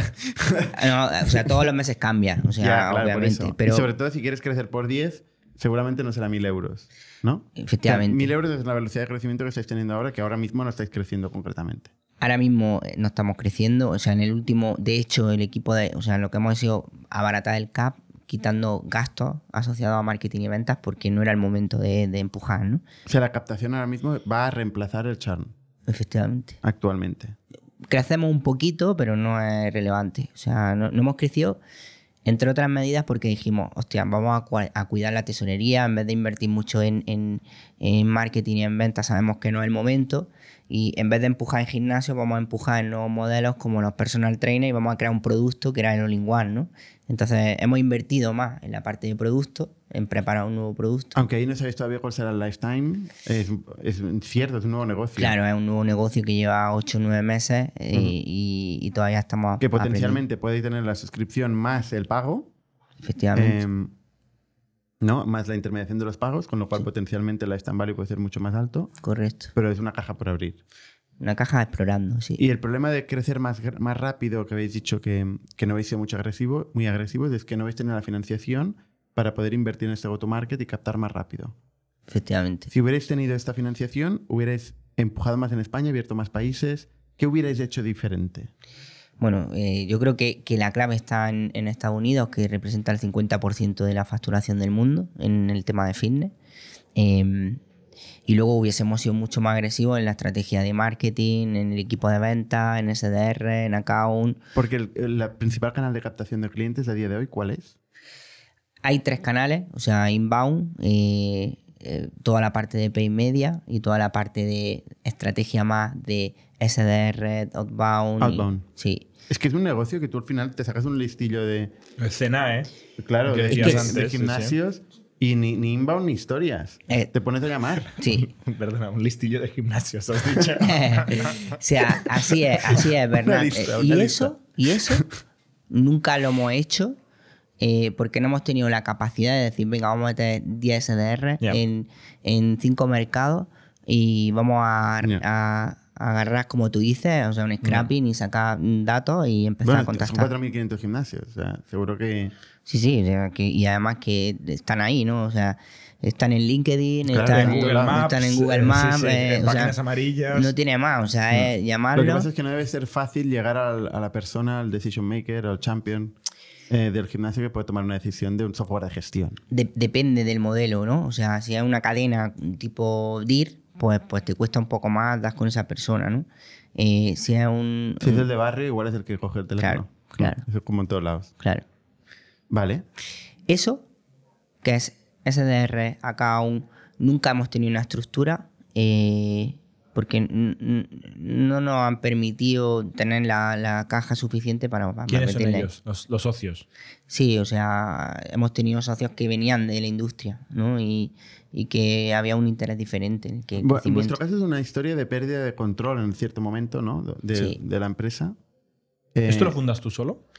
Yo con Bernardo, que es el, el CTO, eh, y, y bueno, y el, el que en la parte tecnológica toma la rienda y, vamos, eh, Vamos, vamos al origen de, tu- de, ¿de dónde vienes tú. ¿Cuál es tu primer negocio? Antes A- decías Agarraos, agarraos a la mesa. tú montaste un gimnasio, has dicho, ¿no? Pero antes que eso, ¿cuál tú o sea, ¿tus padres o tu familia es emprendedora? ¿Dónde has aprendido a hacer negocios? Pues yo, yo vengo de un pueblo de Granada que se llama Guadí, súper pequeño, que, que fíjate que mis padres emigraron, mi padre era minero y mi madre era una emprendedora de herbolarios. Eh, se vienen a Barcelona súper jóvenes y emigran porque en Andalucía no había oportunidad de, eh, de crecer ¿no? y de tener trabajo y tal, y se van de Granada a Barcelona y estuvieron trabajando aquí 30 años y se volvieron, se, se vuelven a, a- a Granada. Y, O sea, ¿Tú naces en Barcelona? yo no, mi hermano sí, mi hermano vale. más grande sí, pero yo no. Eh, vuelven a. y vivían en el barrio de San Andrés. Vuelven a Granada y, y se vuelven a trabajar. Mi padre de minero y mi madre monta un herbolario. Imagínate en el año 80, en un pueblo súper pequeño, me decían la hierba, ¿sabes? O sea, montando un herbolario. Yo en mi casa solo había jarabe de sirope de savia y. y- Oye, pues veo cierta relación con uno de los gimnasios. ¿eh? Sí, sí. Nutrición. Sí, sí, era súper sana y era súper pasional, ¿no? Y, y monta un herbolario y yo, yo crezco allí haciendo la caja del herbolario. Me acuerdo de un software que piqué los 10.000 productos que había de... metiendo... No, no sé si conocéis Fast2Con, que era un programa de artículos Fast2Con. que- y, y recuerdo meter todos los productos en, en el software y, y como que aprendí mucho de mi madre a esa pasión de, de defender lo que le gustaba, ¿no? Le gustaba la vida sana y montó ese negocio y yo crecí pues en la tienda de mi madre vendiendo y aprendiendo cómo, cómo sacar el producto que, que iba a caducar pronto o que, o que era el mejor para, para fidelizar a ese cliente y, y bueno, aprendí mucho ahí. Y, y yo era súper deportista. Hice deporte desde pequeño porque en mi familia había muchos deportistas. Fui campeón de España, corrí un mundial de atletismo, fui el ¿Campeón de España de qué? de marcha. Vale, marcha atlética. Sí, Eso, sí. de correr sin levantar los pies, ¿no? Eso, eso, eso, efectivamente. Y en mi pueblo había uno que fue campeón olímpico y pues todos lo hacíamos lo que, lo que había en la referencia del pueblo, ¿no? Y, y con 17 años, aparte de que me decían que era el más tonto de la clase con diferencia porque no me interesaba nada los ríos de España ni, ni las historias que, que contaban en el, en el cole, me gustaba más el recreo, pues, pues dejé de estudiar y dejé todo, no me saqué ni el bachiller ni nada y porque estaba entrenando, o sea, era un deportista casi de élite. De hecho, estaba fichado en el Barça, de aquí de- en la sección de atletismo y viajaba mucho y demás. Y, y me di cuenta con 18 años, después de volver de un mundial, que, que no iba a poder vivir del deporte. Que al final o eras campeón del mundo siempre, cada día, o era imposible vivir. Entonces, bueno, me, me fui a trabajar con un hermano a los 19 años a, a Almería con una ambulancia de urgencia. Y yo era el conductor de la ambulancia de urgencia y me tiré 10 años ahí. Y estando en la guardia de, una ambula- de la ambulancia, un día pasé por la puerta de un sitio y vi un gimnasio súper chulo, cerrado, que ya era un precedente Una señal, cerrado una señal que no, no entendiste. que decía, ¿cómo puede estar tan guapo ese gimnasio? Está cerrado, ¿no? Fui a verlo y, y después de verlo me enamoré y dije, esto es mi negocio, mi pasión que es el deporte. eh, eh, además tengo un trabajo que me permite trabajar un día y liberar tres, que eran las guardias de la ambulancia, era como los bomberos, ¿no? Y, y decido pedirle a media familia mía mil euros para que me den 20.000 para pagar la fianza de ese gimnasio y monto el gimnasio. Y ahí me doy la hostia de mi vida. O sea, los 20.000 se convierten en 100.000 porque todos los días perdía pasta. me tiré tres años ahí. O sea, tu familia te siguió dando pasta. No, ahí ya me daban los bancos al principio. Eh, eh, al principio fue de la familia, porque no tenía nada. Y, y bueno, ya tenía mi, mi trabajo en la ambulancia y demás. O sea, 20 de la familia y 80 de los bancos. Sí. En póliza y en diferentes formas. Y En una, en una sociedad, en una empresa. en un autónomo, era como Uf. autónomo. Sí, no tenía ni idea. O sea, si me dicen. Ya. o sea, pero cero del negocio. Lo que pasa es que aprendí. puf, o sea, yo cada día me levantaba en el gimnasio y, y- y decía, ¿cómo puedo sacarle rentabilidad a esto? ¿Cómo puedo hacer acciones? ¿Cómo puedo escalarlo? ¿Cómo puedo mejorarlo? Y, Cuando dices 20.000 de la fianza, ¿qué, qué fianza? Pues el gimnasio como que estaba montado, ¿no? Ya tenía las máquinas y Mm. tenía todo y era como, oye, dame 20.000 por, por, por, por como fianza de, de todo lo que hay aquí dentro y, y empieza Ah. a operarlo, ¿sabes? Alguien había montado un gimnasio y lo había cerrado por alguna razón misteriosa. Eh, Estaba clara, ¿no? Luego después, después de tres años. La aprendiste 100.000 euros después. sí, o sea, 100.000 euros y tres años después. Pero bueno, fue en mi universidad de training ¿no? Ahí ap- aprendí tanto de los gimnasios. Está lo mismo que un MBA de los buenos. Yo, yo recuerdo, o sea, fíjate cómo estaba de jodido, que eh, dejé mi casa de alquiler mientras trabajaba en la ambulancia y tenía el gimnasio y me monté en el gimnasio una pequeña casa y tenía 20 metros de casa y 1500 de gimnasio y decía, mira qué gimnasio tiene mi casa más guapo, ¿no? Decía la gente. Y me levantaba las clases de spinning por la mañana ahí el pum pum pum pum y me salía ahí con mi toallita y la gente flipaba este dónde salió si no está en la clase y no hay nadie más en el gimnasio. Y, y bueno ahí aprendí la verdad muchísimo del negocio de, de los problemas de de cómo entender eh, desde todos los roles del gimnasio cómo apartar el balón, ¿no? desde un entrenador a un gerente, porque yo lo hacía todo. Yo limpiaba el gimnasio, daba la clase, eh, si se ponía malo alguien, pues lo reemplazaba yo, y era como todos los pain que tiene un operado de un gimnasio, lo sufría yo elevado a la décima potencia, ¿Y por qué no funcionó? Porque no había hecho un estudio de mercado, porque no era No entraba la gente. no era, no era viable por ningún lado. O sea, pagaba 5.000 euros de alquiler y ganaba 12.000, o sea, facturaba 12.000 y con los gastos operativos y demás. El, el tema de los gimnasios que ¿Pero ¿Era la zona el problema? era, era, era la población. O sea, no había población para mantener ese modelo de negocio. Y, y luego también es que era muy estacional. Que en agosto facturaba 5.000 y, y tú... ¿Y en ese pueblo en algún momento ha habido un gimnasio que ha funcionado después de esto? Sí, pero no con un coste de alquiler de 5.000 euros, ni no con un coste de 1.500 metros. Estaba sobredimensionado, ¿no? Entonces no había forma de que eso fuese rentable. Pero claro, yo no tenía ni idea. Ya. Yo lo que tenía era mucha ilusión, muchas ganas y, y sabía que iba a salir.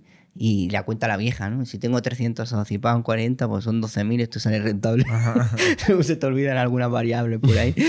Pero bueno, aprendí muchísimo. Eh, ahí conocí a Bernardo, que es el CTO de la compañía, que era el que me puso el software de control de acceso y trabajaba en una empresa que, que hacía el software de contabilidad, de, de- de control de pago y control de accesos del gimnasio Un gallego muy cachondo. un ¿no? gallego que venía de trabajar en que venía de trabajar en, en caramelo y en textil ahí en Galicia y ya tenía un know-how importante en todo el tema de desarrollo y, y no sé cómo lo convencí pero estaba su mujer casi embarazada, dejó su trabajo, se vino conmigo y lo dejó todo.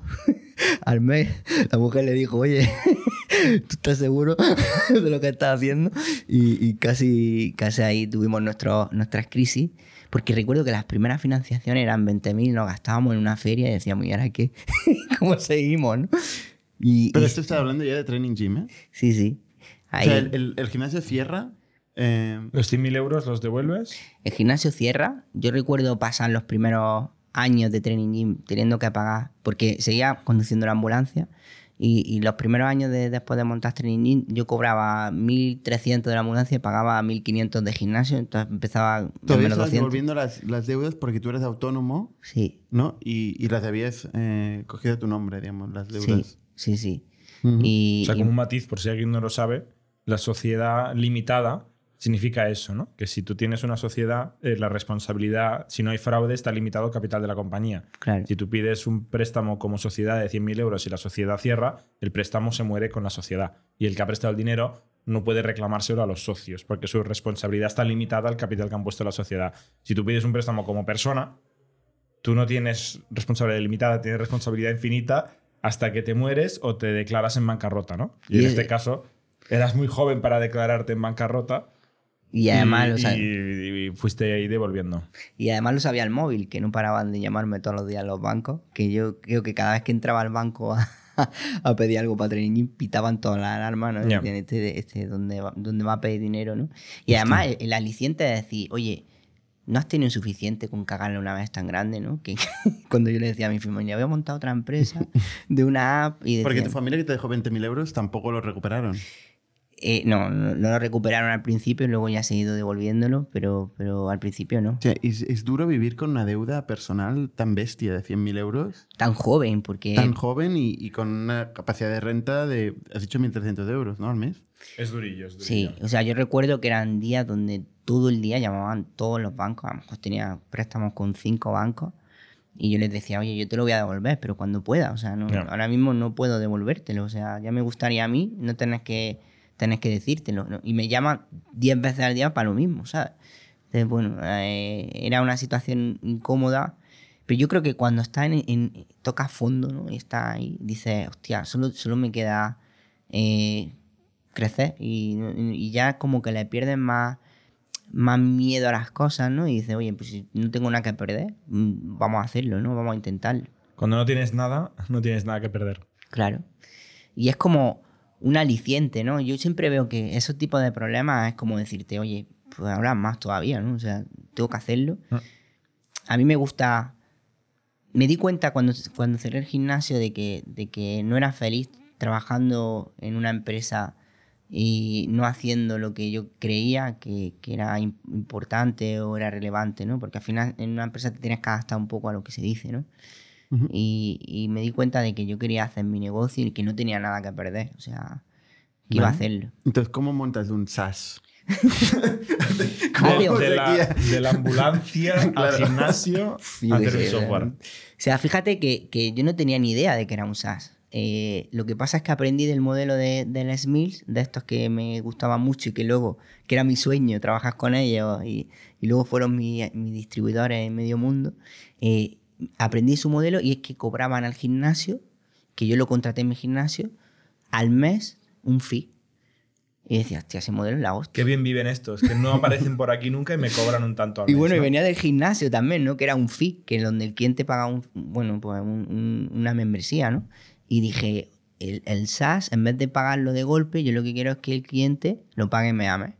Con eso me quito barreras de entrada, más fácil de adquirirlo y, y- y va- me va a permitir escalarlo. Pero el software era el local. O sea, yo iba con una pantalla enorme, que era el servidor de SQL y a la vez el, el- el front del, del- del software, visitando gimnasio a gimnasio uno a uno. Esto es la primera versión de Training Gym. Sí, porque además Bernardo venía de programar en .NET, pero en local, ¿no? En la nube, ¿no? Y era como el producto mínimo viable que hicimos con el algoritmo este de entreno. Y entonces yo iba, yo salía de la guardia de ambulancia con mi traje de ambulancia y me iba a Barcelona a enseñárselo a los DIR. ¿Con la ambulancia? No, no, con la No. ambulancia no. Pero con la ambulancia había muchos casos súper curiosos, ¿eh? de, de llamarme a los clientes porque yo daba soporte, ¿no? Y, y en ese momento ir conduciendo la ambulancia y decir, va a sonar una ambulancia que voy por la calle y era yo dándole a la sirena, conduciéndola, ¿sabes? dándole servicio a los pones la sirena para ir a dar soporte. No, no, no, no, no.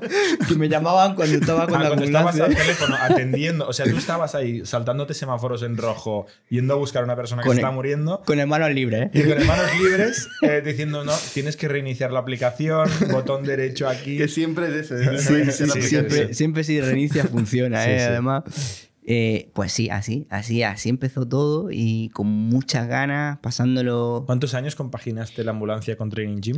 Monté training con 24 años, el gimnasio lo monté con 19, 20, estuve 3 años y, y estuve 5 años compaginando la ambulancia con training. 5 años. ¿Y luego qué pasa? ¿Cómo consigues financiación para poder dedicarte full time a eso?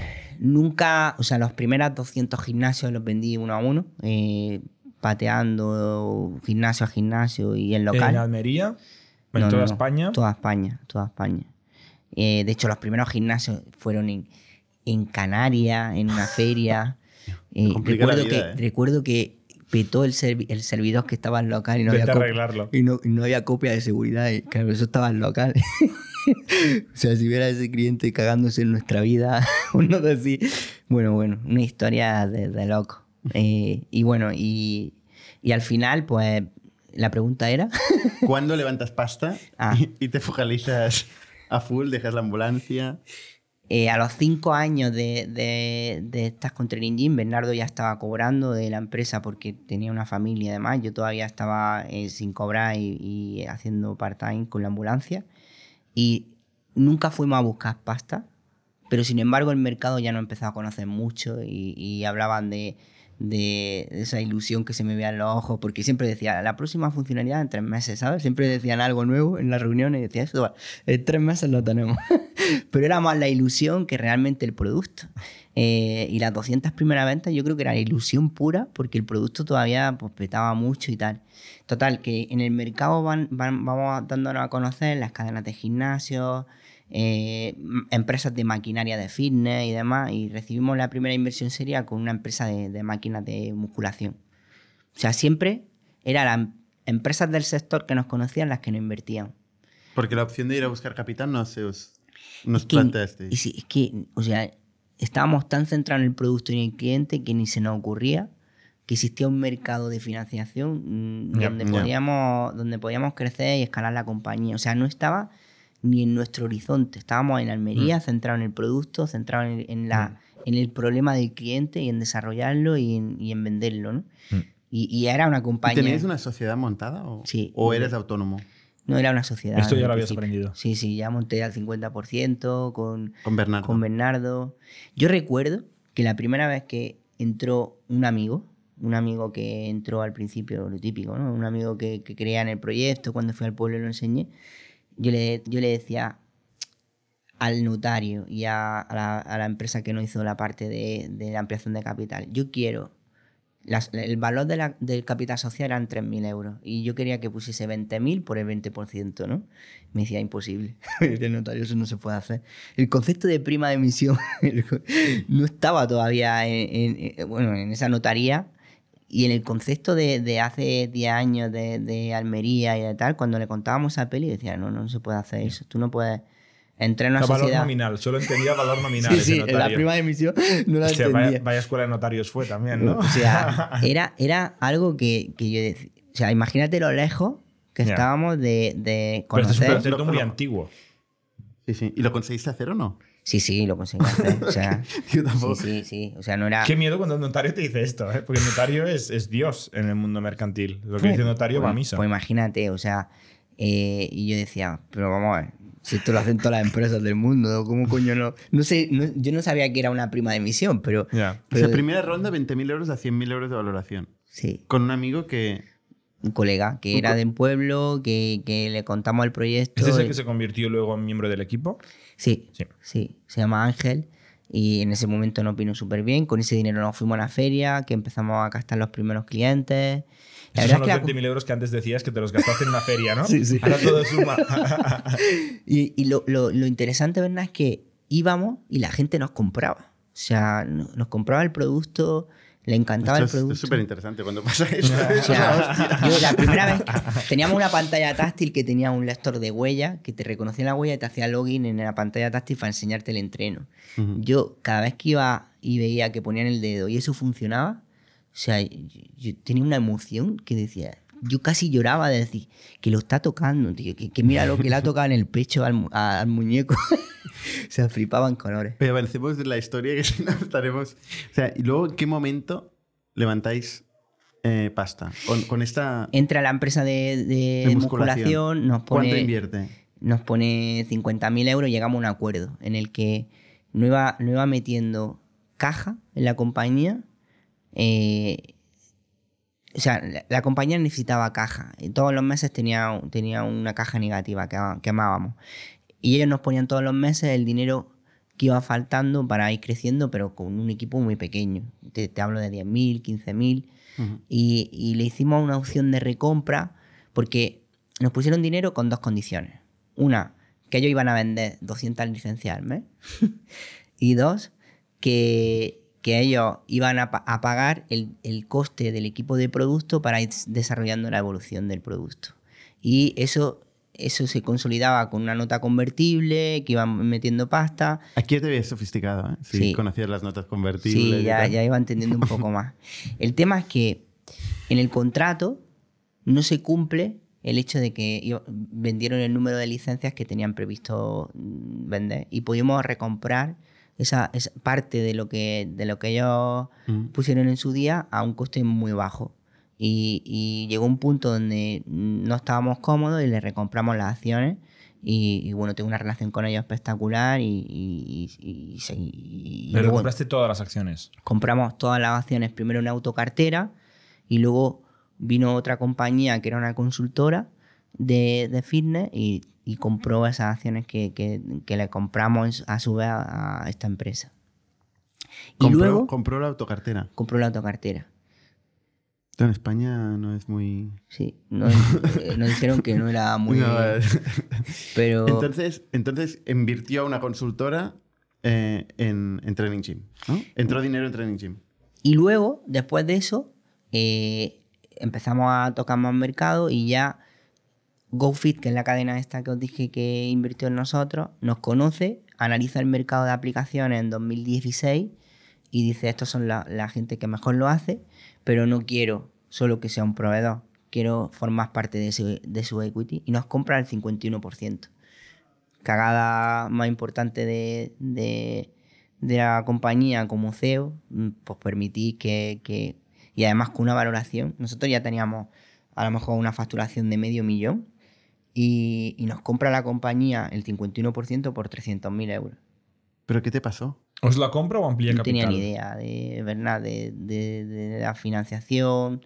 Pero Com- no es un tema de tener idea, ¿no? O sea, es un tema, tú dices, te pagan un dinero por una empresa, por, por el 51% de tu empresa.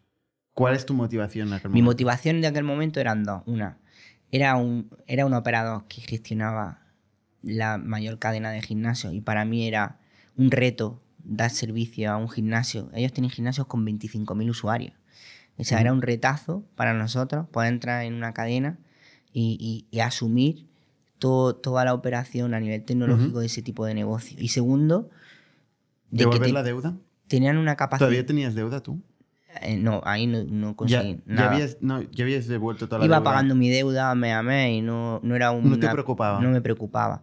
Y el segundo punto era, yo decía siempre, yo quiero una parte pequeña de un pastel muy grande. Y lo segundo que decía también era, esta gente tiene capacidad de, financia- de financiación. Estaban financiados por, por Torreal, por, por varios mm, family office potentes, donde, oye, eh, si, si- si necesitábamos crecer, lo iban a hacer.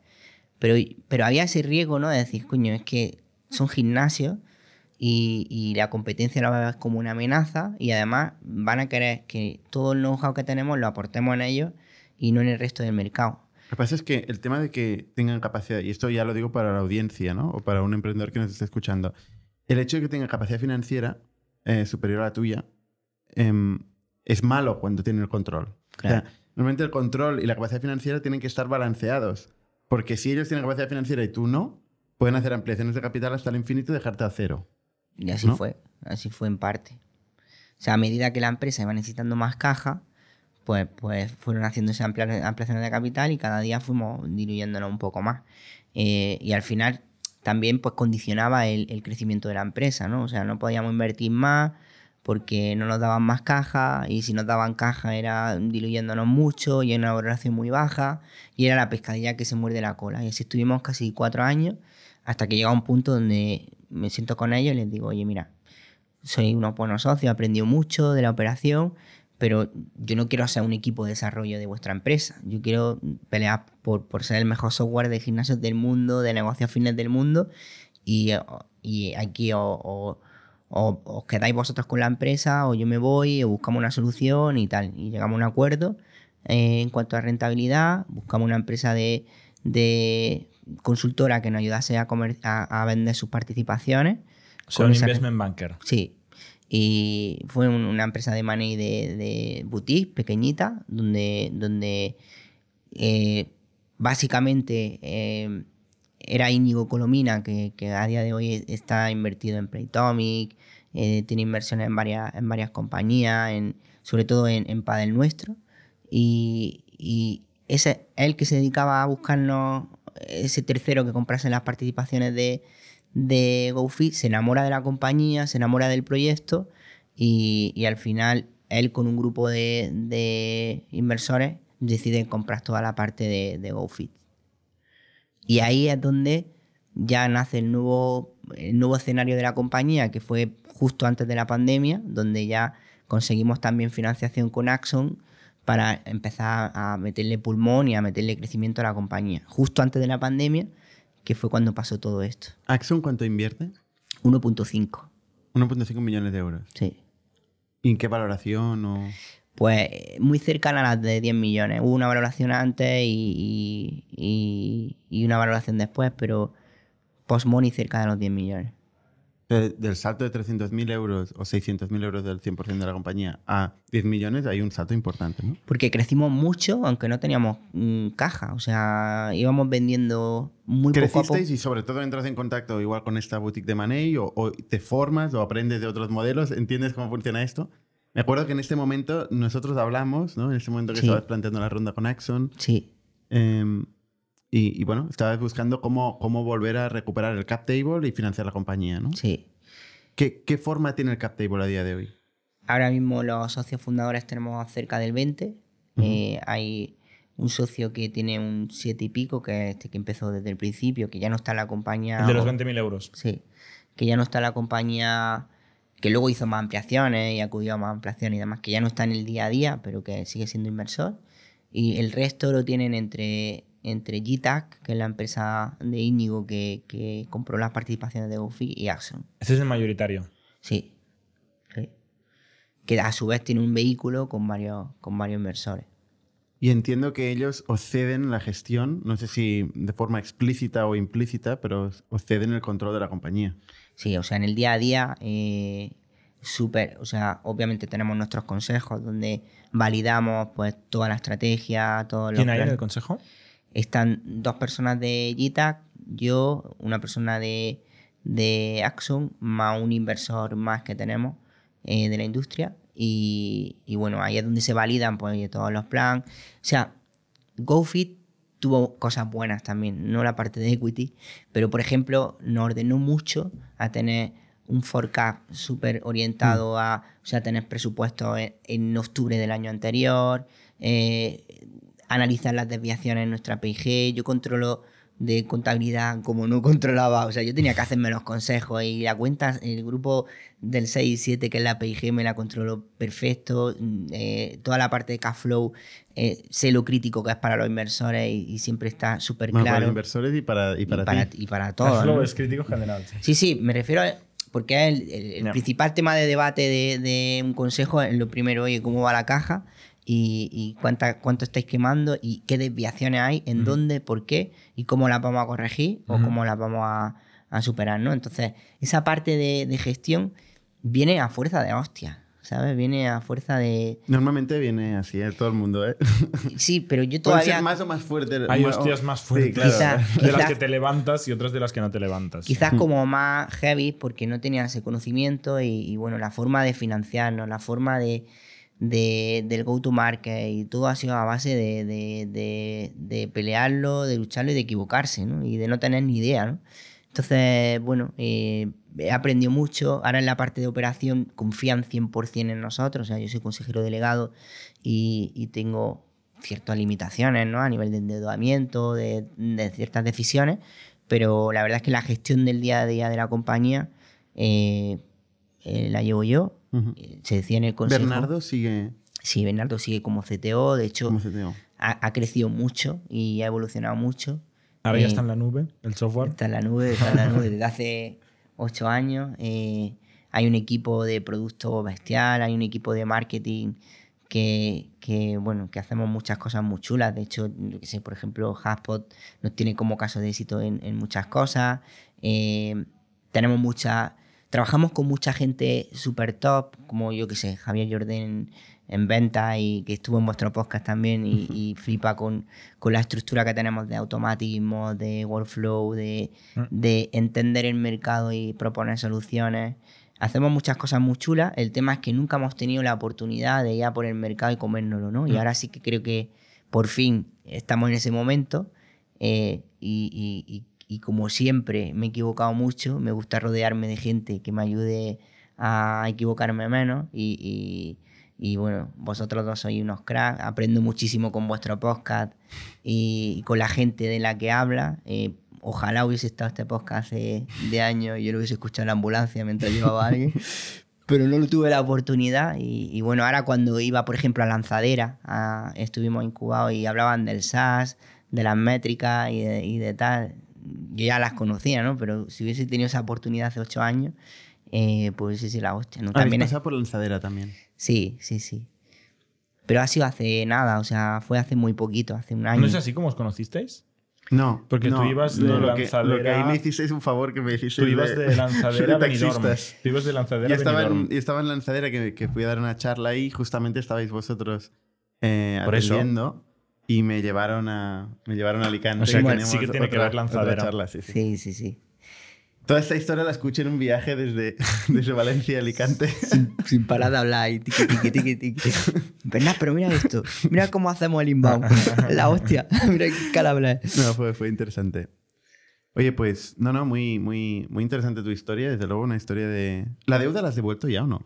Es que yo estoy preocupada por la deuda. Fíjate, fíjate que, que es como una pelota que, obviamente, a los 100.000, pues ya no debo 100.000, a lo mejor debo 30, pero, pero todavía pues sigo, sigo pagando parte, sí, sí. Ya Y- vivo un poco más tranquilo, pero, ¿Y- y pero no, sigo no- no te has planteado hacer un pequeño secundario ahora que la compañía vale 10 millones de euros? Eh, sí, lo que pasa es que nunca lo han visto bien. han dicho, oye, tú punta ya full, que No tienes que sacarlo para adelante. Tienes que sacarlo para Hombre, adelante. pues esto es mala visión por parte de los inversores de. Un saludo aquí, de los inversores de Training Gym, porque realmente tener a un founder agobiado por deudas no es buena idea. Eh, en ningún caso, ¿eh? Ahí está, ahí, ahí lo dejamos, ¿no? Pues no, creo que es que para eso sirven los secundarios. Sí, sí. Bueno, no había esa oportunidad todavía. La verdad es que, sinceramente, a mí me encanta lo que hago. Disfruto mucho de- del trabajo, de, de lo que estamos haciendo. Tiene un propósito la compañía bestial, ¿no?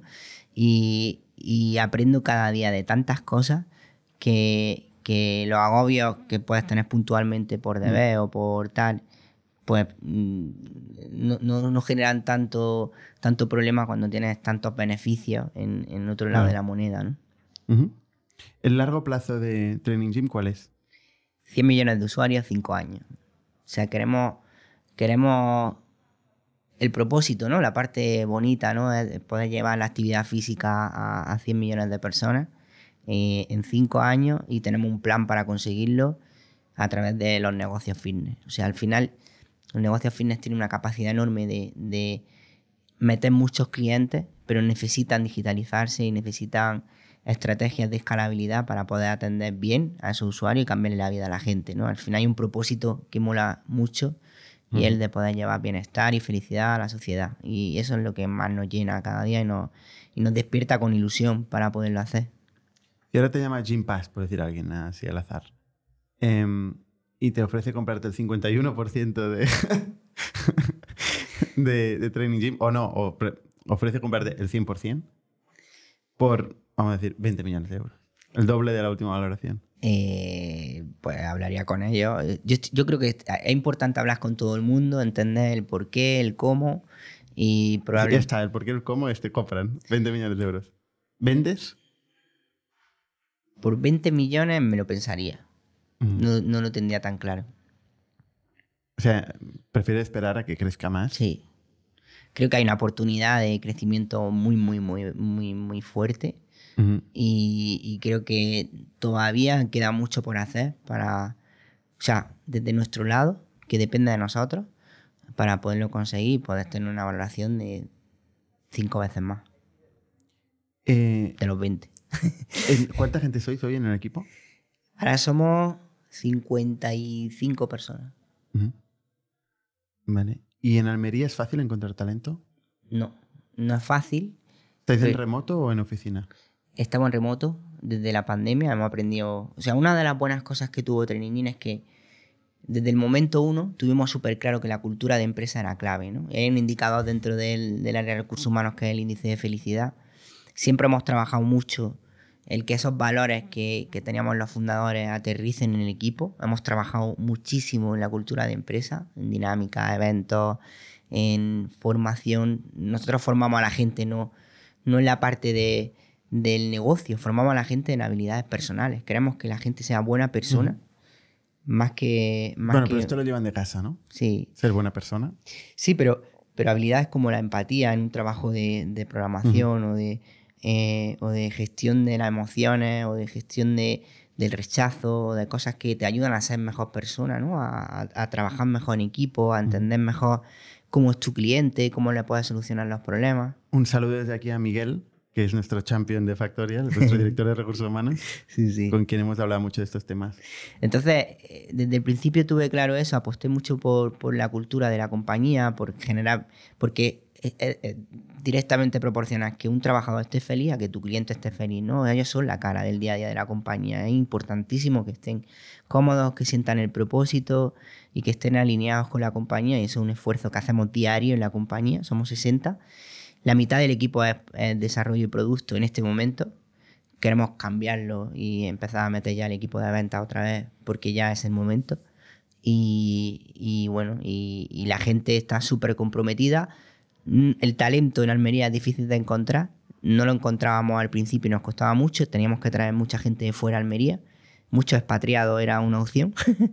Eh, y, luego ya con la pandemia, como teníamos todo preparado para que la empresa se mide por KPI, por OKR, por indicadores, empezamos a fichar gente de fuera y eso nos ha permitido tener mucho más talento y gestionar la compañía pues, pues desde el teletrabajo. No- hacemos eventos trimestrales para que la gente se conozca y durante esa semana hacemos jornadas de convivencia, pero el 80% de la compañía está online ya, todo el mundo. Y ha sido una oportunidad para nosotros muy alta de encontrar gente con mucho talento eh, y en muchas ciudades y muchos sitios y la productividad y los indicadores de la compañía están cambiando por completo. Oye, pues muy interesante. No sé si Jordi tienes alguna pregunta. No. Pues te, te iremos siguiendo, obviamente.